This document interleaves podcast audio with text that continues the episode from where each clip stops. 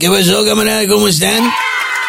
Oigan, la secretaria de Gobernación, doña Olga Sánchez Cordero, calificó así la jornada electoral del pasado domingo. Yo creo que la jornada se llevó a cabo en un ambiente de paz y de tranquilidad.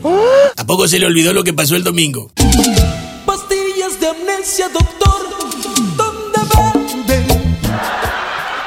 Dijo también, Yo creo que fue una fiesta cívica. No, pues aquí en Sinaloa la fiesta parece que fue con corridos porque andaba bien brava la plebada.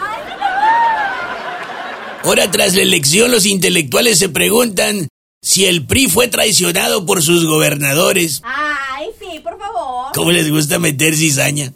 La neta es que el PRI ya venía rodando cuesta abajo como desde el 2013 y el 2018 pues nomás agarró vuelo.